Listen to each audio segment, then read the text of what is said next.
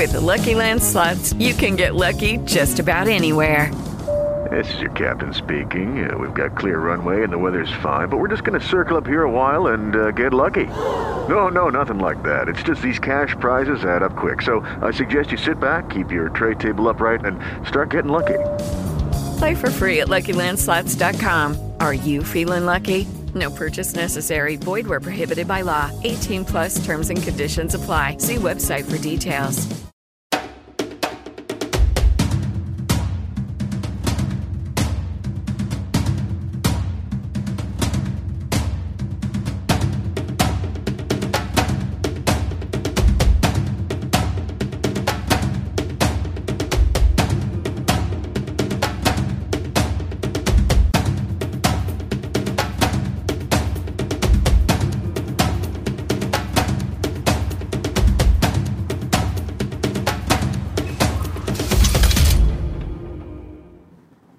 Días, bienvenidos a Encuentro con Julio Villagrán. Es una mañana de jueves 2 de diciembre. Estamos listos para llegar donde quiera que usted se encuentre. Buenos días a todos los que están ya sintonizándose, están ahorita entrando a esta conversación que vamos a tener esta mañana.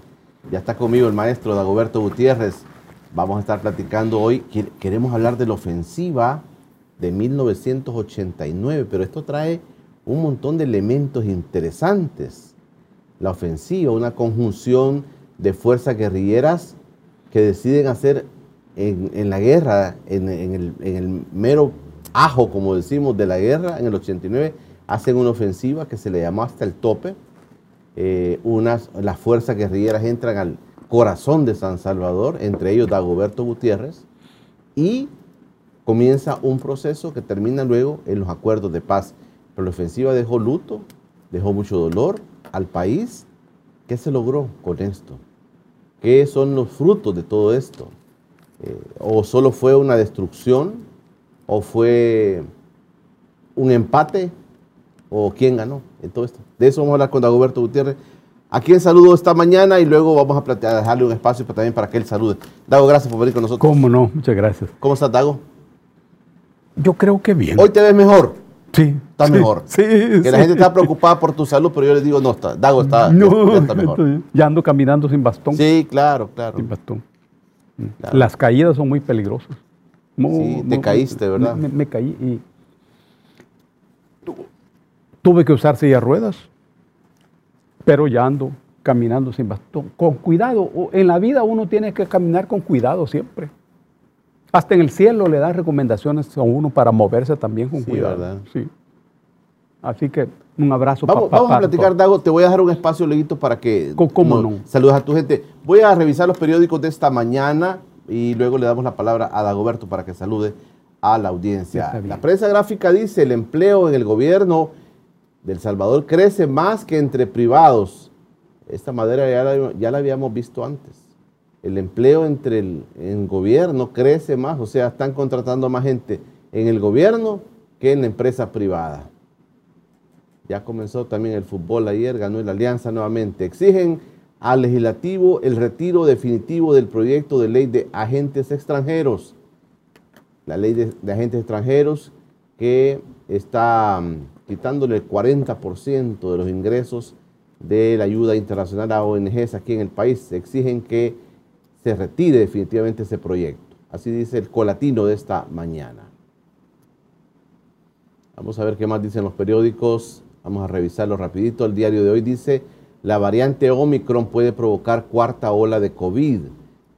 Eso es lo que dice el diario de hoy. Ya el doctor Rafael Aguirre aquel día nos contó que en enero puede estar llegando para nosotros esta eh, variante del COVID, Omicron, que es menos letal. El diario El Mundo dice el 33% de las empresas subió precios por alza en materias primas. El 33% de las empresas subió precios por alza en materias primas. Un tercero. Ahí están. y el periódico de Capres, el periódico Casa Presidencial dice, país sede supuesto en plan de vacunas de ONU. País sede supuesto en plan de vacunas de la ONU. Así están los periódicos de esta mañana de jueves 2 de diciembre. El maestro Dagoberto Gutiérrez me acompaña ya en el estudio. ¿Cómo, Que me, cómo? me- me complica, Dago, porque tanta gente escribe, mucha gente dice, mire, pregúntele, pregúntele, pregúntele. Pero queremos hablar, hoy no, hoy no voy a, a salirme del tema con Dagoberto. Dagoberto, ¿Cómo no? ahí está la gente para que la saludes. Está bien. En primer lugar, un saludo a Fernando Martínez, de, de- de aquí, de la, de la televisora, que está cumpliendo años y cumplió años hace poco. Es una buena costumbre esa de Fernando. Saludo a Carlos Escobar hasta Suecia. Tomaré muy en cuenta tu idea. Y en realidad las ideas requieren honestidad. Y la clave de la honestidad en el pensamiento, Carlitos, tiene que ver con que lo que se diga sea lo que se está pensando. Ese es el punto. No hay compromiso co- con, la verdad, no, pero sí decir lo que se está pensando. Este es un libro de Julio Barroso, un periodista español radicado en Londres. Es Famosos al Descubierto. Julio estudia y examina la opinión de una serie de personajes, sobre todo de España, sobre diferentes temas. Y para conocer cómo piensa esa gente sobre diferentes temas, es útil este libro. Un abrazo a Julio y también a Hugo. Cuídense mucho de los fríos de esa ciudad de Londres. Este es un libro de Raimundo López Medina, un periodista cubano, sobre Feliciano. Feliciano es Tomás García Vargas, un joven guerrillero de las Fuerzas Armadas de Liberación, el ejército del Partido Comunista, que murió combatiendo en la colonia Jardín, allá en Mexicanos, contra las fuerzas de la policía. Ese día, al día siguiente, él iba al frente de Guasapa, pero esa noche decidió ir a visitar a su mamá. Y ahí se entabló ese acontecimiento. Tomás es hijo de Roberto García, que en este momento es un coronel del, del ejército cubano, retirado, que se casó con Ada Vargas a principios, ya por 1957, 58. Es, una historia. Tomás participó en la construcción de los momentos iniciales de las Fuerzas Armadas de Liberación, de la Juventud Comunista. Rendimos homenaje a la memoria de Tomás. Agradezco estos materiales, estos libros, que la Comisión ad hoc para el estudio y propuesta de reforma a la Constitución me ha obsequiado. Son tres textos. Uno es el proyecto de reformas constitucionales. Está aquí. El otro es la matriz general, donde está como la materia prima sobre la que se trabajó. Muy ordenado. Y este que es un material valioso es la exposición de motivos, las razones jurídicas y políticas de las propuestas de reforma que se han hecho. Es un estudio co- completo y complejo. Es un honor este obsequio. Me ayuda mucho. Hoy tenemos que estudiar políticamente esta reforma, así como se estudia también la ciencia del derecho. Un abrazo para todos. Gracias, Dagoberto. También a mí me quedó la inquietud, sí, yo también recibí un ejemplar de esto y me quedó la inquietud. El padre Chopin, platicábamos la vez pasada y me dice, o sea que las reformas eh, que la comisión entregó o que el presidente le entregó a la asamblea sigue vigente, sigue viva. Me, quedó la pregunta, fíjate. Im- importante eso, porque no, no sabíamos nada de esto. Sí, El presidente, por la razón que fuere, rechazó tres de las reformas propuestas, que son muy importantes, porque delinean un Estado burgués y se distancian de un Estado oligárquico. Cualquiera que fuera la razón, no creo que benefició a todo el trabajo de las reformas de la Constitución, pero en ese paquete de reformas hay otras cosas igualmente fundamentales y trascendentes. Yo voy a iniciar una serie de artículos sobre esas reformas, explicando por qué esto debe ser discutido concienzudamente por, por toda la población. Llega a la Asamblea Legislativa y ahí se abre otra discusión. Es de esperar que esta discusión en la Asamblea se abra a la sociedad. Y se escucha a toda la gente que tenga interés en el punto, a todos los que tengan a favor, los que tengan en contra. Mira, Dago, y esto de la, de la constitución, porque pues sí se ha, provocado muchas inquietudes, ¿verdad? Esto de la, de la constitución, voy a aprovechar, es que uno debe, el país debe tener una constitución que sea contemporánea o es más profundo que el que sea contemporánea, es decir, estamos viviendo nuevos tiempos, hay nuevas realidades, el o se trata de, por ejemplo, en el tema democrático, es decir, este país, ayer lo platicábamos con Armando Briñez, el país vive una democracia fundada en una constitución nuestra que habla de partidos políticos, que los, los que gobiernan el país son electos a través de los partidos políticos y cosas así. La constitución, digamos, si vamos a tener una nueva constitución, se plantea como una cuestión porque esté actualizada, porque los tiempos nuevos nos piden eso, o es más profundo del ser, de la cultura misma del, del salvadoreño, del país, de lo que somos, de lo que tenemos. Sobre esa base debería hacerse reformas, plantearse reformas. No nada más te pongo un caso, nada más te pongo un caso, el tema del aborto, planteado ahí como una, que se abre la posibilidad que haya eso, pues, que se permita eso, algunas causales de esto. ¿Es que esto es cuestión de contemporaneidad o es una cuestión de profundidad del ser salvadoreño? Exactamente. Yo pienso que no tiene que ver con actualidades que más bien parece ser modas, ¿no? Creo que tiene que ver con cambios en las clases dominantes o cambios en las clases gobernantes, así como ocurre en este momento en el país. Todo Estado tiene un bloque político que es el bloque dominante. Domina porque las ideas de ese bloque son las que están en la cabeza de la mayor parte de las personas. Por eso domina. Pero hay un bloque gobernante, que es el que administra el poder del Estado. Normalmente se llama gobierno. Bueno, en el país ha habido un cambio en el bloque gobernante. Todavía no se puede decir que hay un cambio en el bloque dominante. Cuando cambia el bloque gobernante, llega al poder una nueva cabeza. Diferentes intereses.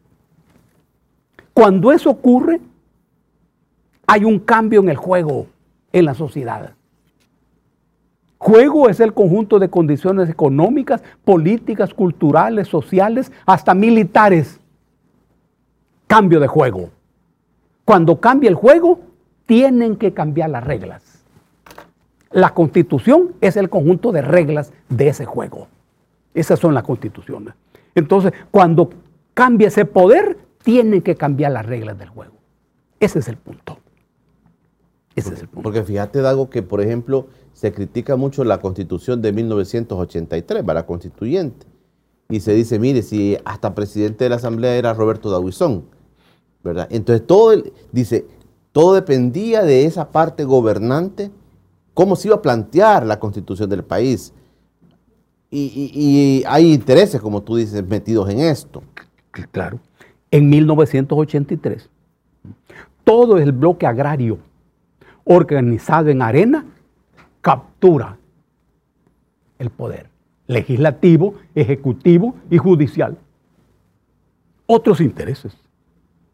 Si vemos la constitución, hay un artículo, el artículo 105, que tiene que ver con la extensión máxima de tenencia de propiedad rural, 245 hectáreas.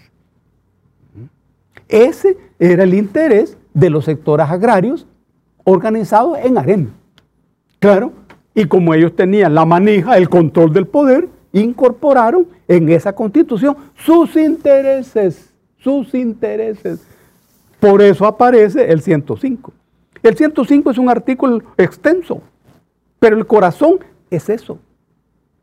245 hectáreas. Ahí están sus intereses. Las constituciones, todas, expresan los intereses de los bloques dominantes en ese momento. Cuando cambia el bloque, cambian las reglas del juego porque ha habido un cambio del juego. No es una cosa de actualización, no, ni de moda, no, no, nada de eso. Ahora hay una lucha en el país, un bloque interesado en organizar un Estado burgués frente a un Estado oligárquico. Hay una clase dominante que es oligarquía. Eso no se ha cambiado, pero ha cambiado a la clase gobernante. Entonces hay un choque, porque normalmente los sectores que dominan también gobiernan. No directamente, no, no directamente. ¿eh? Pero controlan a los que gobiernan. En este momento los que dominan no dirigen a los que gobiernan. Pero ese sector que gobierna necesita tener nuevas reglas del juego que contengan ya el diseño del Estado que se necesita para esos intereses. Las constituciones no son libros sagrados, no, no, no, nada. Es la expresión de una lucha política feroz, intensa. Todas las constituciones son eso. En una constitución se puede ver con claridad, Dago, cómo nos, nos, quieren gobernar. Exactamente. Nos quieren gobernar. Fíjate que ayer reflexionábamos con Armando un poco el tema de la autocracia y la democracia. Es decir, nosotros vivimos en un sistema democrático, ¿verdad? Donde participan varios actores políticos que se turnan para cambiar, para gobernar el país, digamos. Pero hay otros lugares, como hablamos del caso de Cuba, donde, digamos, nace con un tipo de expresión diferente de su constitución y se puede decir, bueno, son más autocráticos que nosotros que vivimos teóricamente en una democracia, Dago. La constitución también plantea ese tipo de... Exactamente, porque uno necesita tener una idea sobre la democracia. Nunca en ningún lugar le explican a uno qué es la democracia. Nunca. Tampoco le explican a uno qué es la paz. No. ¿Qué es la justicia? ¿Qué es la verdad? Y esa lista de palabras se convierten en palabras sagradas. Y uno necesita para entender la realidad empezar entendiendo las palabras que se refieren a la realidad. Las palabras. Democracia es la forma de Estado o la variante de Estado que organiza la supremacía de la mayoría sobre la minoría. Esa es democracia. Ahora, cada sociedad tiene Estado y si tiene Estado, pues tiene democracia. Cuba, por ejemplo, es democracia. Estados Unidos, por increíble que parezca, también es democracia. Nosotros en El Salvador también, para empezar así lo dice la Constitución, pero son democracias diferentes. En el caso de Cuba, es la democracia de la mayoría. Esa democracia de la mayoría para la minoría es dictadura. En el caso de nosotros es la democracia de la minoría. Esa democracia de minorías para la mayoría de la población es dictadura. Y en los Estados Unidos la democracia es la democracia de los banqueros, del consorcio militar industrial, de los grandes industriales y de los grandes comerciantes. Esa es la democracia diseñada por ellos desde un principio, desde que los colonos ingleses se separaron de la metrópoli y empezaron a construir un imperio. Todos los próceres eran esclavistas, por ejemplo, y, y ese sentido de la realidad delineó la clase de democracia que ellos tienen. Ahora, ¿la democracia de los Estados Unidos es la que nosotros necesitamos? No, es, otra cosa. Pero ellos pregonan una democracia. Es la de ellos. Y nos reclaman que seamos democráticos. Claro, claro. Reclaman que seamos democráticos, es decir, que adoptemos la democracia de ellos. Ese es el problema de ellos, de todos los imperios, de todos los imperios. Hay un imperio, sin embargo, que tiene mucha sabiduría. El imperio persa.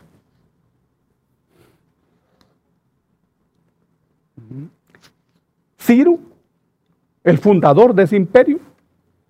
Incluso cuando derrota a un gran emperador de Lidia, no lo mata, porque era un gran administrador. Hasta una ciudad le construyó Persépolis en el sur de, de Persia y le consultaba temas administrativos, pero esos eran los persas. En el caso de Estados Unidos, no. Estados Unidos intenta imponer su democracia al resto y fracasa. Fracasa. Acaba de fracasar estruendosamente en Afganistán, donde no tenían nada, no tenían ninguna construcción. Se van los soldados gringos y todo se derrumba. Porque cada sociedad construye su democracia. Si en una sociedad se construye una dictadura, es que esa es la democracia. El pensamiento se complica cuando se afirma esto.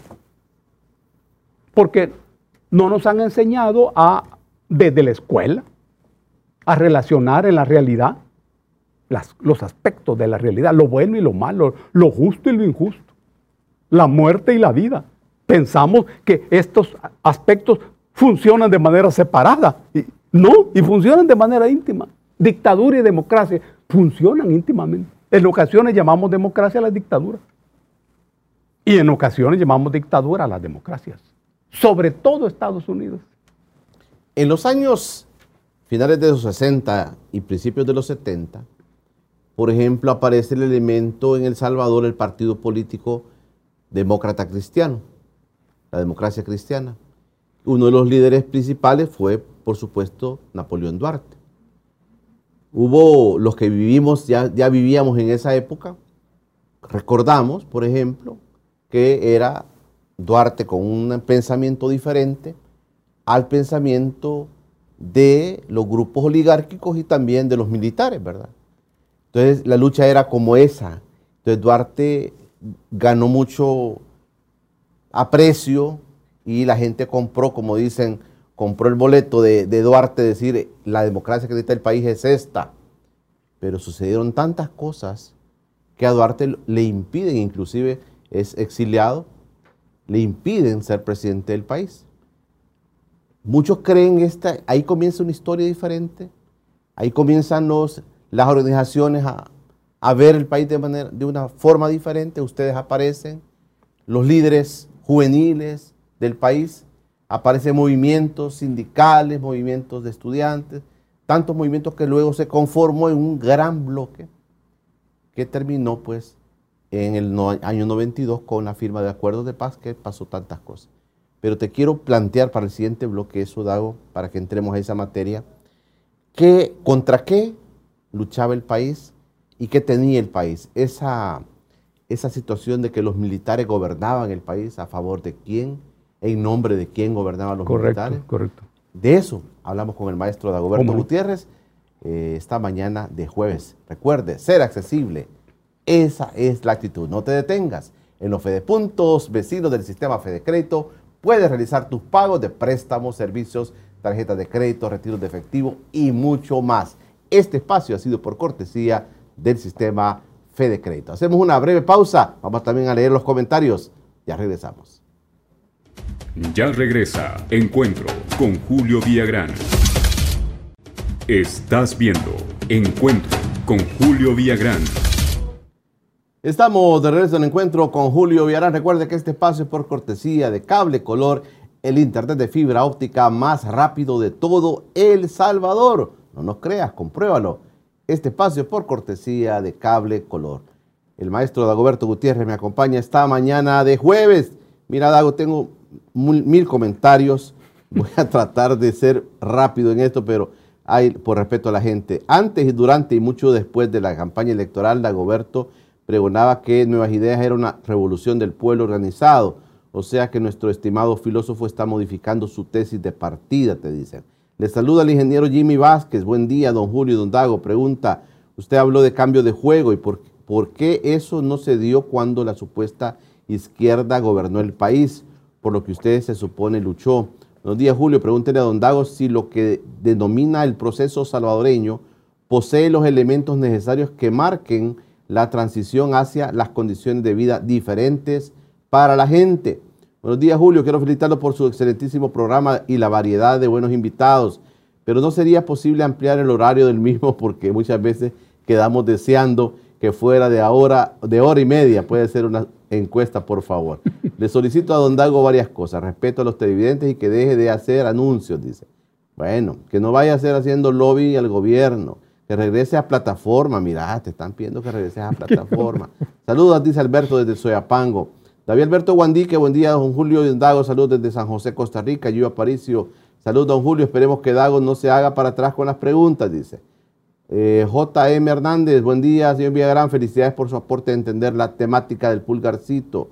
Eh, Lenny Roma, pregunta para Dago. En el momento, por el momento hay una ley de delitos de corrupción, no vencen, pero en la reforma hablan de que sí tendrán vencimiento. Entonces, ¿de qué estamos hablando? Roxana Anaya desde Georgia nos saluda. Eh, dice Alberto desde Soyapango. Desde la Unión, Dagoberto tiene las dos es popular y popularidad. No sé cuál es el miedo a llegar a TVX. Si el pueblo le pide, el miedo no anda en el burro. Dice Dagoberto, yo fui fundador del MERS. Saludos a los dos. Aquí hay muchos comentarios, pero bueno, vamos a entrar al tema. Te dejaba planteado, Dago, un poquito en los años finales de los 60, 70, que los que alcanzamos o entendíamos ya eh, veíamos la figura de Duarte, por ejemplo, pero la figura de los militares que gobernaban, los temas de la demanda social aparecían, las injusticias, eh, digamos también la violencia, eh, la libertad de expresión, habían tantas cosas por las que habían motivos y a Duarte fue la gente creyéndole su discurso de que había que cambiar esta situación. Parecía como una revolución que no se dio porque pues estos mismos militares controlaban el Consejo Central de Elecciones y nunca dejaron gobernar. A Duarte lo sacaron inclusive. Comienza ahí la historia, Dago, a configurarse en la organización del pueblo. Comienzan ahí ustedes a pensar qué había que hacer para frenar esta situación.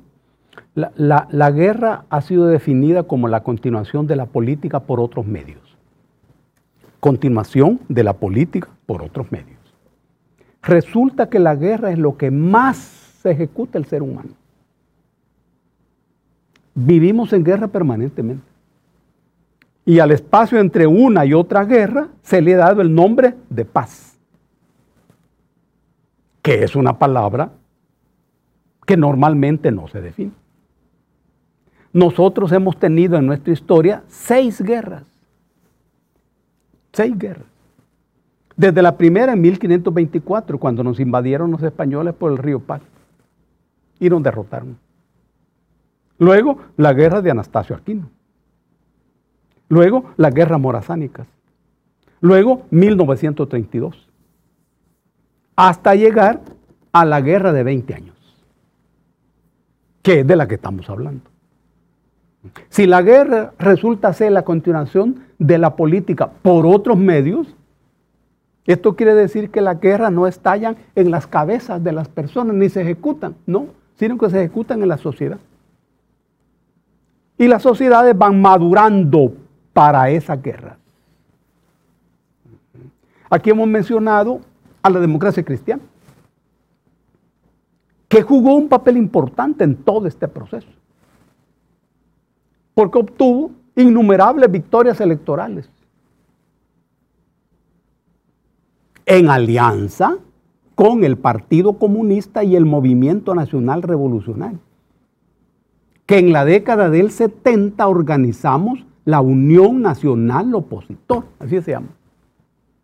Este fue un gran esfuerzo de alianza política. Pero en los años 70 también aparecen las organizaciones armadas, que desarrollan la lucha armada todavía no había guerra. Porque no puede haber guerra sin lucha armada. Pero puede haber lucha armada sin guerra. Porque la guerra es como la generalización de la lucha armada. Pero es en la década del 70. A partir de la radicalización del pensamiento político de sectores de las capas medias de la sociedad. Esto tiene que ver con la democratización de la universidad, de la década del 60. La universidad abre sus puertas y deja de ser un ente élite. ¿Y cuál es la base material de la reforma universitaria de los años 60? El afán de industrialización. Un bloque de la oligarquía se hace industrial y decide aumentar la producción, aumentar el número de fábricas y aumentar la exportación a Centroamérica y a Honduras. Siempre uno ha de preguntarse sobre la base material de los acontecimientos, porque es lo único que los explica. Todo ese proceso, sin embargo, termina en 1969, en julio de 1969, cuando estalla la guerra con Honduras. Y miles y miles y miles de muchachos y muchachas que estaban en la universidad pierden el piso y pierden el techo. Eso cultivó la radicalización del pensamiento. Y viene la lucha armada. No había otro camino. Entonces, en la historia del país se da la lucha armada y la lucha política. Por momentos sincronizada y por momentos en conflicto. Dos esfuerzos. ¿De qué dependía el desarrollo y el éxito de la lucha armada? De la lucha política. Porque aquí se concentró las organizaciones. Y esta lucha política fue demoronando el poder de la oligarquía, expresado en aquel momento en el Partido de Conciliación Nacional, fundado en la década del 60. Miren cómo la historia va caminando. Por eso la Unión Nacional Opositora, que convocaba todo el malestar, todo el odio en la figura de un hombre, Napoleón Duarte, que no era un hombre de izquierdas, mucho menos revolucionario. Napo expresaba la lucha contra ese poder oligárquico y el poder de los militares. Los militares eran la clase gobernante desde 1932. En todo estado hay una clase que domina y una clase que gobierna.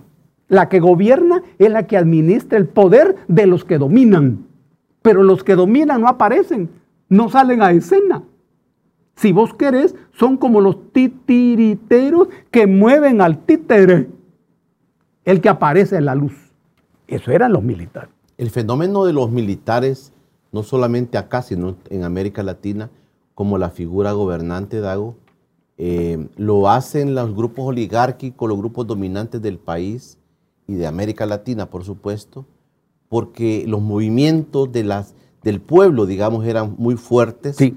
El pensamiento se iba desarrollando porque le tenían un temor a eso. Y la única forma de frenar esto, tener, no sé, te estoy nada más planteando, tener a los gobernantes militares, que, que los militares gobernaran los países. En cada país hay condiciones específicas.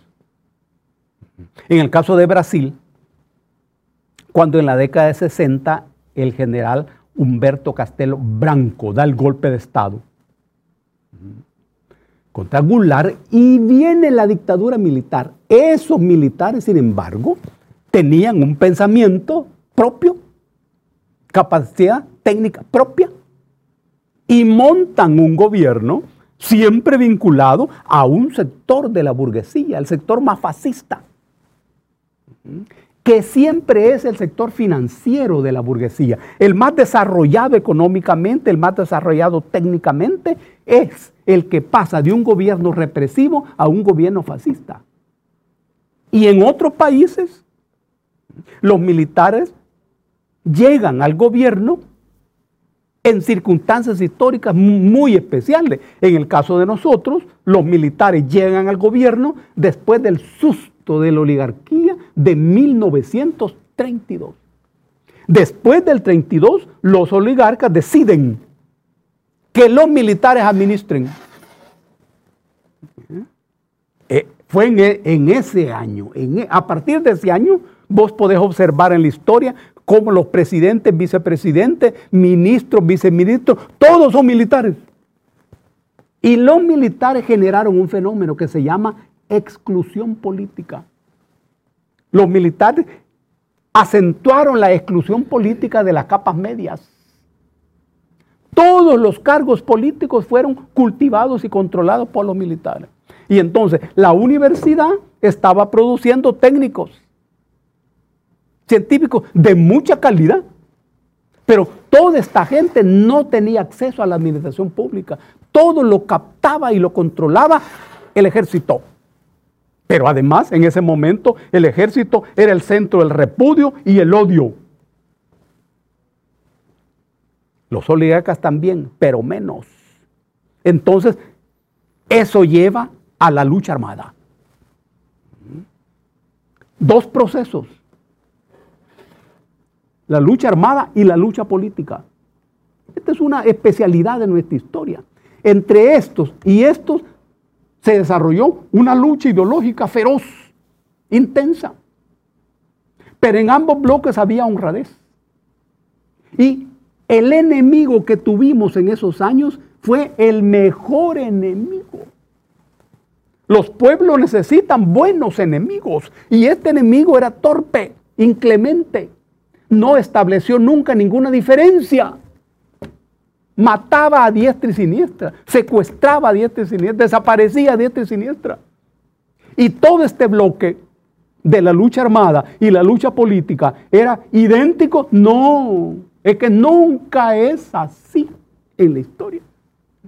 Pero cuando fundan las organizaciones criminales, los escuadrones de la muerte, todo eso, mataban para...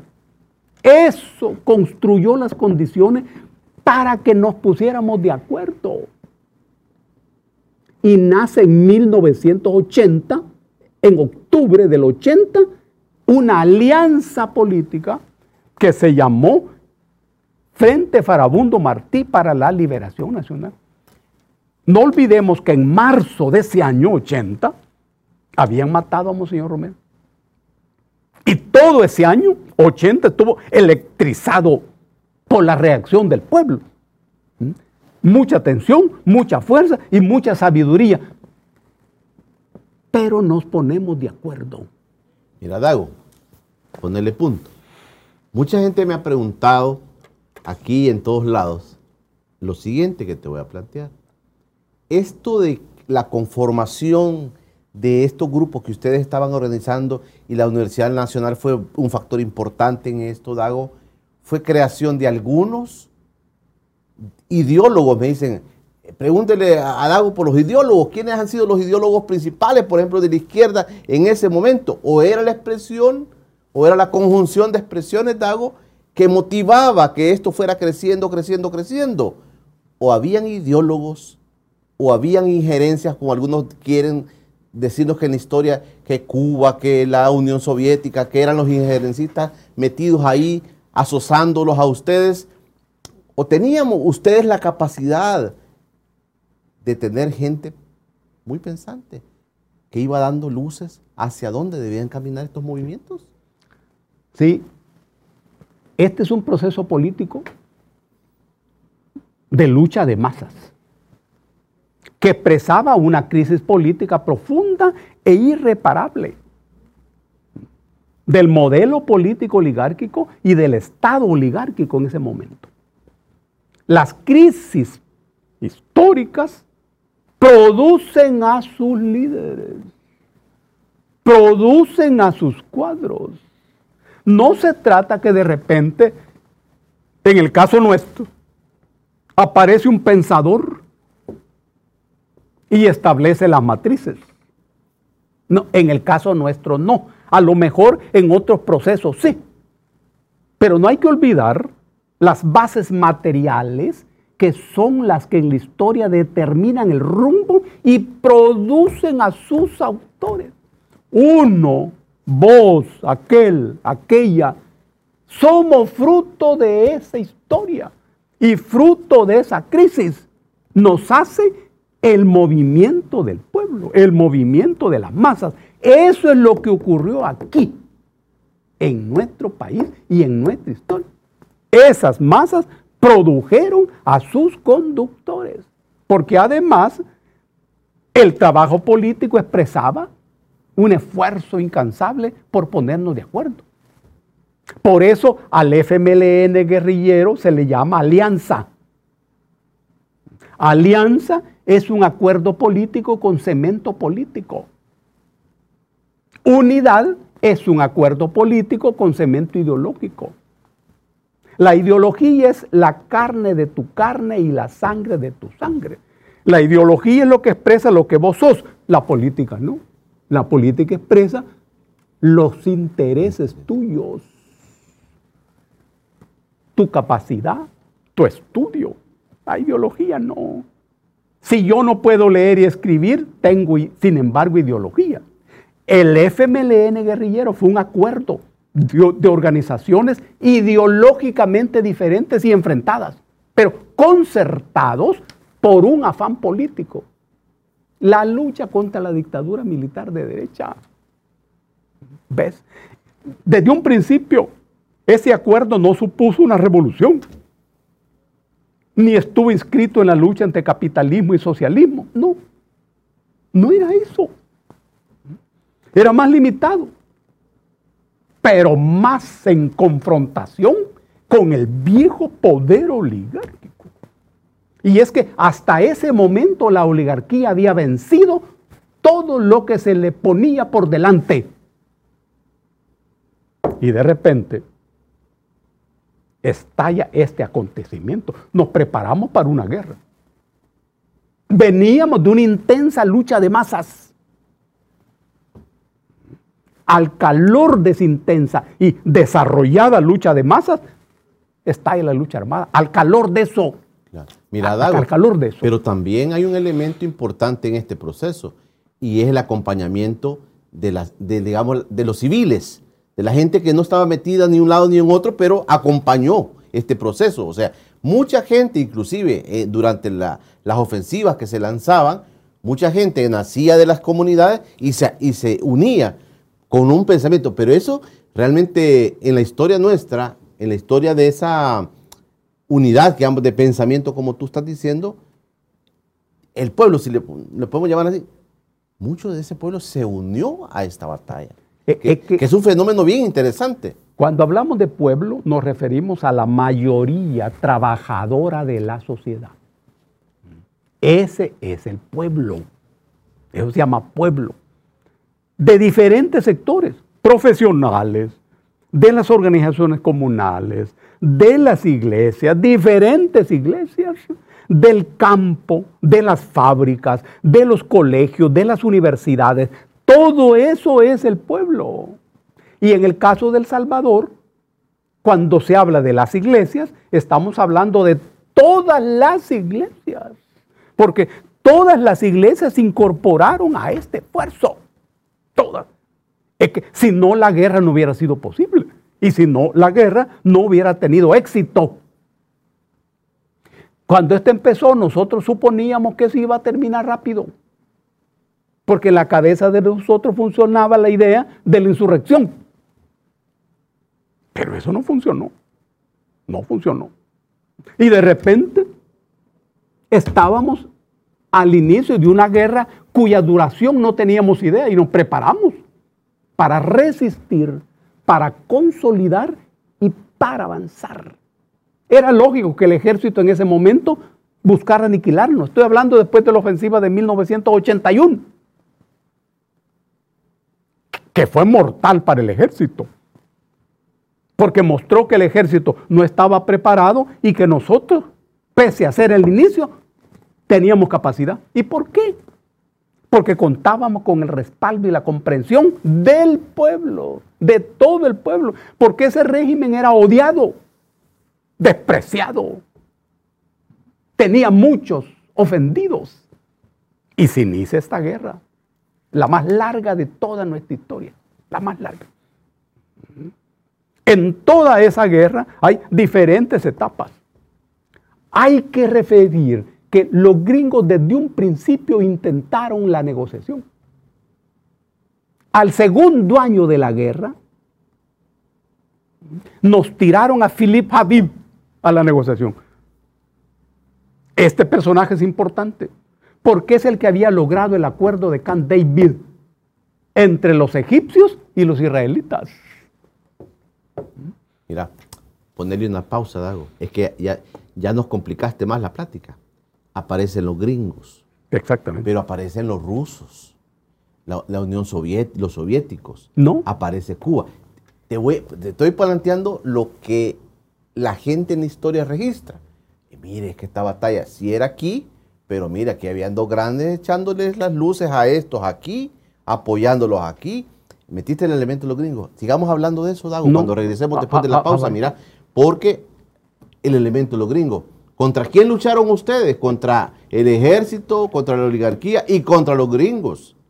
Pero también esto dijeron, es que miren, el apoyo de los soviéticos, de los cubanos, también es importante aquí. Vamos a echar una luz eh, con Dagoberto Gutiérrez sobre esta historia. Pues, tenemos que llegar a la ofensiva. Vamos a ver si nos alcanza el tiempo. Recuerde que ser accesible, esa es la actitud. No te detengas en los Fede Puntos, vecinos del sistema Fede Crédito. Puedes realizar tus pagos de préstamos, servicios, tarjetas de crédito, retiros de efectivo y mucho más. Este espacio ha sido por cortesía del sistema Fede Crédito. Una breve, breve pausa y ya regresamos con el maestro Dagoberto Gutiérrez. Tenemos que llegar hasta la ofensiva. Y si no, escríbanle a Dago ahí. Dago, hagamos el tercer programa. Escríbanle y, y díganos qué quieren de, de esta plática. Ya regresamos. Ya regresa Encuentro con Julio Villagrán. Estás viendo Encuentro con Julio Villagrán. Estamos de regreso en encuentro con Julio Villarán. Este espacio es por cortesía de la arrocera San Francisco, que ya nos presentó las canastas navideñas. Ya Salvador dice que está listo para hacer el pedido de las canastas navideñas. Mira, ahí están las canastas navideñas de la arrocera San Francisco. Los teléfonos también, contáctelos. Esta es la ilusión navideña, ya huele a Navidad, ya es 2 de diciembre hoy. Y pues así están, miren las cosas. Ahí están los números de, la arrocera. La arrocera San Francisco agradece la preferencia de sus marcas. Ahí están las marcas de las arroceras puestas en una canasta navideña. Dagoberto Gutiérrez me acompaña esta mañana de jueves y ya me ha alborotado las redes y hay discusiones por todos lados sobre lo que Dago está planteando. Dago, mira, el tema de los, de los elementos externos que aparecen en esta guerra, Estados Unidos juega un papel preponderante en todo esto, pero también se, les, se, se dice en la historia que los soviéticos y Cuba también estaban haciéndole fuerza. ¿Qué pasó realmente esto? ¿Qué dimensión tuvo esto, Dago? Bueno, la guerra es un acontecimiento interno, siempre es así.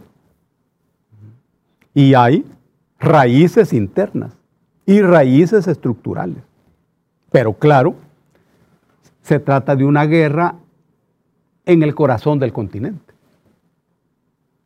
en un pequeño país, sometido totalmente a la voluntad del imperio que sigue una política establecida por los Estados Unidos. Entonces Estados Unidos interviene, no interviene directamente. Sostiene el ejército, prepara el ejército, lo arma, le da dinero, le da aviones, le da munición, le da todo para que gane la guerra. Claro. La guerrilla es siempre la parte débil pero la parte más inteligente. Y es la parte que tiene la comprensión y el apoyo del pueblo, porque se lucha contra una dictadura sostenida por los Estados Unidos. Ahora, lo que ocurre en el desarrollo de la guerra es algo que escapa a la comprensión de la cabeza política de Washington. Ese es un problema de la inteligencia de los imperios, yo creo que de todos. No entendían qué no, estaba pasando. No, y entonces Washington estableció que no vencían a la guerrilla porque ahí estaba Cuba y porque ahí estaban los soviéticos. Incluso decían que los que dirigían las cosas eran cubanos en el cerro de Guasapa, en Chalatenango, en Morazán. Eran soviéticos, eran vietnamitas, eran etíopes, etcétera todo eso. Pero esas son historias de camino real de los gringos. Ahora, nosotros teníamos el apoyo y la solidaridad de todo el mundo, incluyendo el apoyo y la solidaridad del pueblo de los Estados Unidos. De los Estados Unidos. porque esa sociedad no entendía que estaba haciendo su gobierno en una guerra en un país como El Salvador, sin petróleo, sin oro, sin uranio, sin hierro. ¿Y entonces qué, estaba haciendo? No apoyaba eso. Y nos apoyaban a nosotros. En Europa, en Alemania existía toda una campaña que se llamaba Armas para El Salvador, directamente con ese nombre. En Francia, en Italia, en España. Y cuando nosotros salíamos de los frentes a relacionarnos, a hablar con los gobiernos, nos recibía la Cancillería francesa en el Eliseo, en París. Y nos decían, ayer estuvo aquí el canciller del Salvador. Y estuvo sentado en esa misma silla donde vos estás sentado. Ese era. ¿Y por qué? Porque nosotros éramos David. Y los gringos eran Goliat. En la historia real, el bueno era Goliat y el malo era David. Pero esa es la historia real. La de verdad. Pero en la que aparece en la Biblia, no. El bueno es David y el malo es Goliat. Entonces, nosotros éramos David. Aquellos eran Goliat. E, e, ese es el, el, tema. Ahora, ¿y Cuba nos apoyaba a nosotros? Sí, claro. Por supuesto. Nuestro amor y nuestro pensamiento está con Cuba. Y también la Unión Soviética. Pero es que nos apoyaba todo el mundo. ¿Y cómo no nos iban a apoyar? ¿Quién apoyaba a los gringos? Israel, sin duda. Arabia Saudita. Lo peor. Pero uno no debe perder nunca la capacidad reflexiva. Una guerra se sostiene si hay condiciones materiales históricas en la sociedad que genere esa guerra. No depende de los factores externos. Tan es así que cuando se derrumba la Unión Soviética, los gringos dijeron, se acabó la guerra. Mira la tontería de, de esos imperialistas. Y al contrario, la guerra siguió con todo vigor. Y en ese escenario de derrumbe de la Unión Soviética, cuando los gringos invaden Panamá y sacan del pelo a Noriega, ahí no más. Nosotros desatamos la ofensiva. Es porque no dependíamos de los factores externos. Claro que contábamos con el apoyo y la comprensión. Miren qué escenario se desata la ofensiva. Un escenario externo e internacional desfavorable, aparentemente. Si ellos nos sostuvieran a nosotros si ellos hubieran sido el factor determinante, pero no era así. Eran las condiciones internas. Por favor, en la reflexión histórica no hay que olvidar eso nunca. Nunca. Mira, Dago, hay un tema también importante en esto. Yo sé que vamos para el tema de la, de la ofensiva directamente, pero hay un tema directamente. ¿Cómo logran ustedes ponerse de acuerdo cuando había divergencia de pensamientos que hoy se conocen, pues?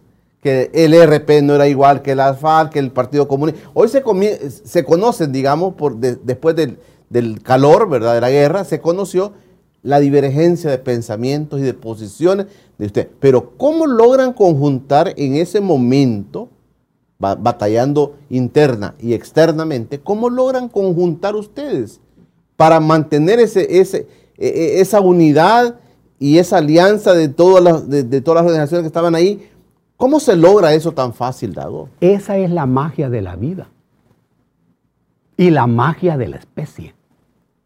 Estoy hablando del Homo sapiens. Allá en, en los momentos pretéritos de la humanidad, como el Homo sapiens, que era más débil, más chiquito, menos numeroso, se impone a los neandertales, que eran los dueños de la parte de Europa Occidental. ¿Cuál fue la base de eso? que aprendimos a ponernos de acuerdo. Y aprendimos a construir lo que se llama ficción. La ficción es una realidad imaginada. Estas dos cosas caracterizan a la especie Homo sapiens. Todos los que poblamos el planeta Tierra en este momento somos descendientes de los Homo sapiens, esos que aprendieron a ponerse de acuerdo y a construir ficción. Es decir, dejamos de ver las cosas en el mundo de lo real y construimos historias, imaginaciones en torno a las cosas. Eso se llama ficción. ¿Qué ocurrió aquí? Lo mismo. ¿Cuáles fueron los factores que determinaron que nos pusiéramos de acuerdo? Uno, el enemigo. Era común. Torpe. El enemigo torpe, sanguinario, sangriento. Entonces, ese enemigo se convirtió en el enemigo de todos. Dos, que el objetivo pasó a ser el mismo, la lucha contra la dictadura militar de derecha. Objetivos comunes. Tres, sabiduría política. Sabiduría política. Todos nosotros éramos estudiantes y éramos estudiosos de la historia y de la realidad.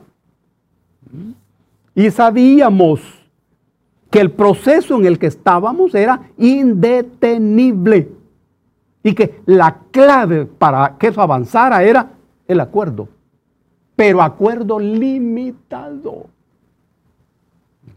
Esta es una sabiduría, porque en ocasiones vos no te podés poner de acuerdo en todo, no, pero sí en una parte, aunque sea chiquita nos pusimos de acuerdo en la lucha contra la dictadura militar de derecha. ¿Ese acuerdo que construimos era antioligárquico? No. ¿Era anticapitalista? No. ¿Era un acuerdo para el socialismo? No. Mira qué limitado, chiquito, chiquito. Pero ese acuerdo se mantuvo durante los largos años de guerra. Por eso, cuando la guerra termina, estalló todo en una gran implosión. Ahora bien, la ofensiva de 1989 no fue tampoco una decisión de, de, la voluntad de nosotros, no. Es que ese era el momento. Y eso era lo que la historia exigía. Habíamos soportado una guerra de 10 años. Habíamos crecido y nos habíamos desarrollado. Habíamos crecido en número, pero nos habíamos desarrollado como fuerzas militares. La guerra estaba en todo el territorio. Fue, esta es la primera guerra en la historia del país donde se abarca todo el territorio. El enemigo no estaba en su mejor momento. Mira qué contradicción. En el momento que se derrumba la Unión Soviética y los gringos se consideran los dueños del mundo, sus aliados aquí no estaban en su mejor momento. Las contradicciones no tienen solución, los problemas tienen solución. Y los capitalistas no se enfrentan nunca a las contradicciones, sino a los problemas. Nosotros sí. Esta era una contradicción insoluble. ¿Y por qué el ejército no estaba en su mejor momento. Ah, porque la guerra había durado mucho. Y los sectores productivos, comerciantes, industriales, habían entendido que si querían que la economía mejorara, tenían que resolver la guerra. De una u otra forma. Los oligarcas no estaban comprometidos con el ejército. El ejército sí estaba comprometido con los oligarcas. Mirá la contradicción. Por eso, cuando se abre la negociación, vos sabés que los oligarcas apoyaron la disolución de la Fuerza Armada. Estas son las bases materiales. Entonces, nosotros entendimos que era el momento de dar un golpe fuerte a la mesa para abrir la negociación. La ofensiva es la mayor proeza militar de nuestra historia. Fue la cuarta ocasión en que un ejército cerca la capital del país. Eso lo hicimos nosotros. En las narices de los gringos y en las narices del ejército. Cercamos la ciudad capital. Eso solo lo había hecho Filísola en 1823. Después lo hizo Manuel José Arce Desgraciadamente a don Manuel José Arce le, tocó eso cuando él era presidente de Centroamérica. Y después lo hace Carrera, Rafael Carrera de Guatemala, cuando el presidente era Gerardo Barrios en 1863. Y nosotros. una proeza militar. Dago, ya, y en medio de todo esto, nunca hubo una situación en la que quisieran negociar secretamente con ustedes que lideraban todo este movimiento. No hubo algún intento de grupos oligárquicos, eh, no sé, de Estados Unidos, que quisieran negociar secretamente algo. ¿Cómo no? Por supuesto. Es que en todo, miren, ningún proceso político es químicamente puro. Nunca.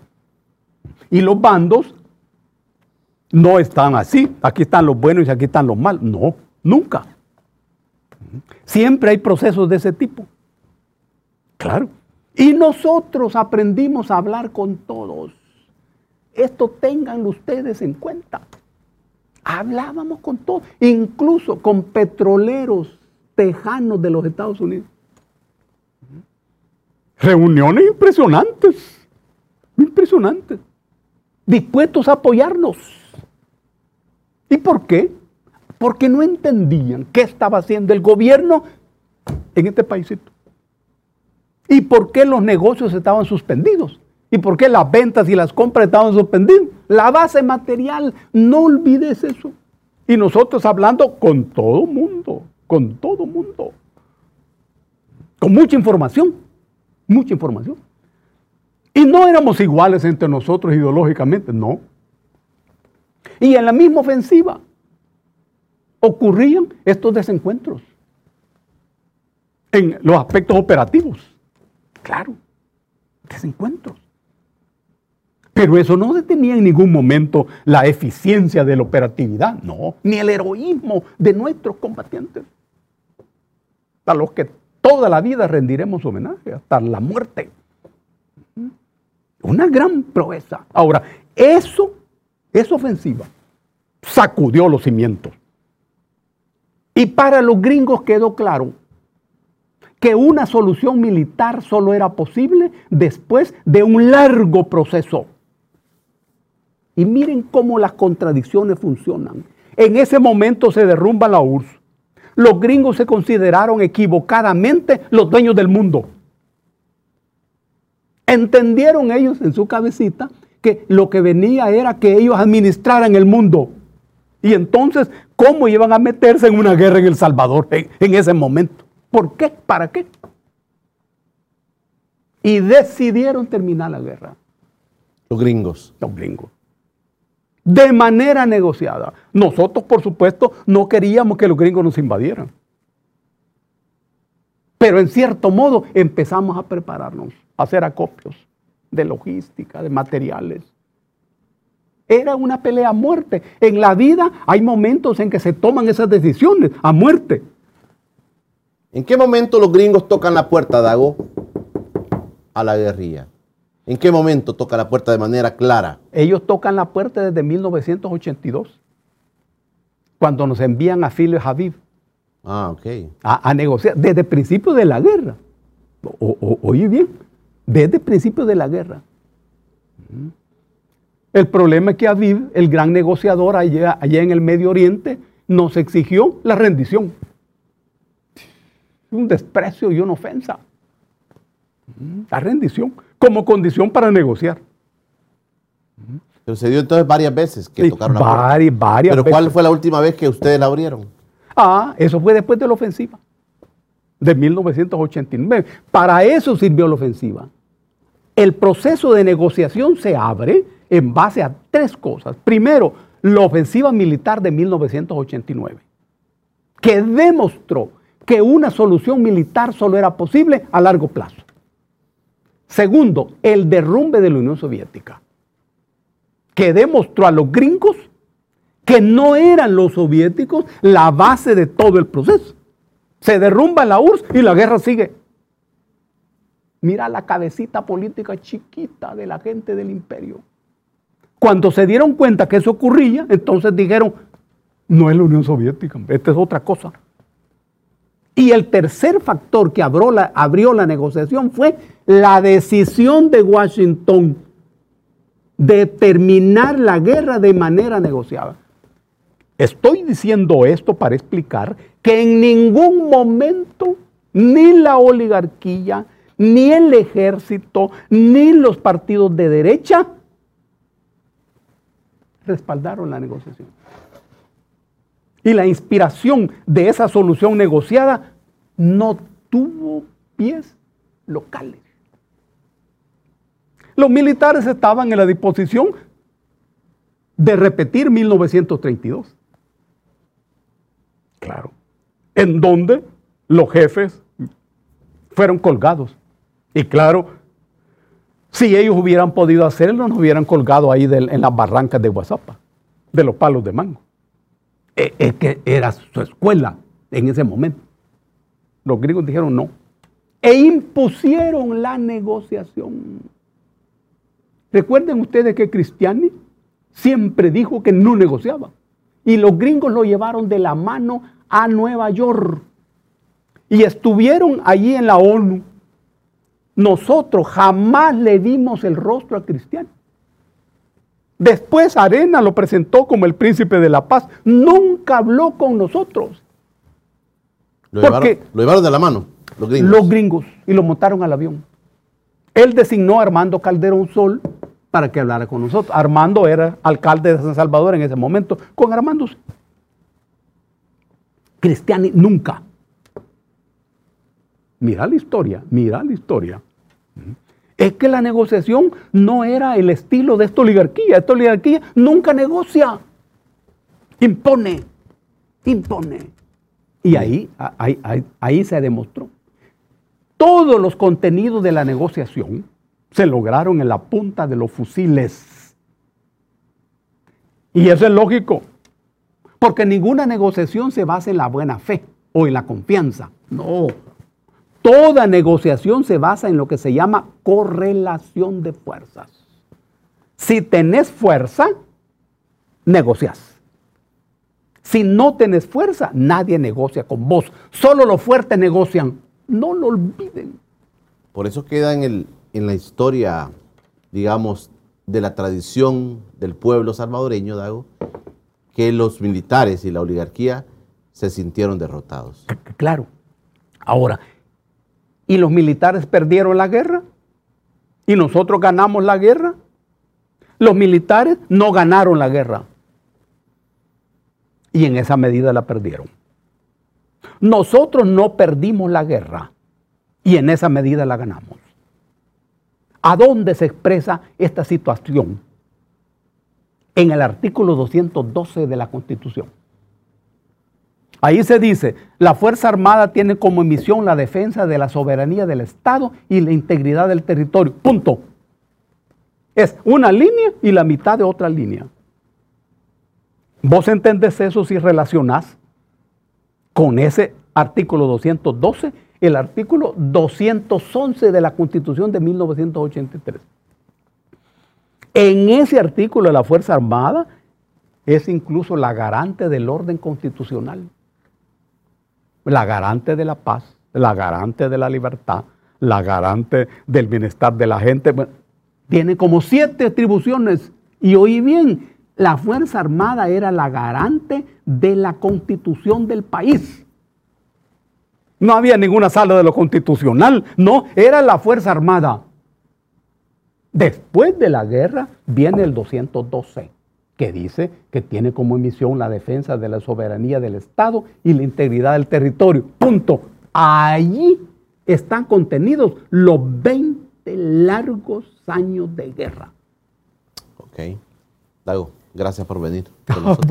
Mira, voy a dejar un tercer tema. Yo no sé, va me dicen, no, no comprometa al Dago ahí en medio de la plática, pero yo voy a dejar el tercer tema. Dagoberto Gutiérrez ha dicho aquí en otras ocasiones que esos acuerdos de paz, el FMLN negoció otra cosa. Se firmaron los acuerdos de paz. Ya nos explicó Dago cómo fue el proceso desde el punto de vista ejército, el grupos dominantes, los partidos que gobernaban. Pero ¿qué se negoció en eso? Yo voy a dejar ahí para que Dago tal vez en, la próxima semana o cuando él quiera venir nos explique qué se negoció y dónde también Dago se separa ideológicamente de lo que ahí se negoció. Porque Dago ha sido muy crítico de lo que se negoció. en enero de 1992. ¿Te parece? Cuando, cuando tú quieras, platicamos. de eso, Excelente, Julio, ¿verdad? sí. Hacemos la, la tercera parte de este espacio. Mañana viernes viene con nosotros el doctor Oscar Joao Picardo. Es un investigador salvadoreño. Mañana estará con nosotros el doctor Picardo. No puede perderse esa entrevista. Así vamos a terminar la semana mañana. Pero por hoy, pasen un feliz día. Les agradezco a todos los que han estado comentando. Son un montonazo de comentarios. Hay debates, hay pleitos en las redes sociales, en nuestro canal de YouTube, en Informa TVX y en todas las plataformas eh, que han visto esta entrevista. Hay mucha discusión. Qué bueno, qué bueno. Esa es la idea, que discutamos y que al final saquemos nuestras mejores conclusiones. Nos vemos mañana. Pasen un feliz día.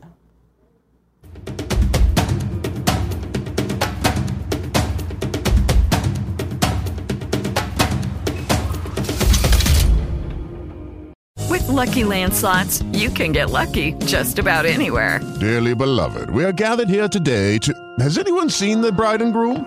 Sorry, sorry, we're here. We were getting lucky in the limo and we lost track of time. No, Lucky Land Casino, with cash prizes that add up quicker than a guest registry. In that case, I pronounce you lucky. Play for free at LuckyLandSlots.com. Daily bonuses are waiting. No purchase necessary. Void where prohibited by law. 18 plus. Terms and conditions apply. See website for details.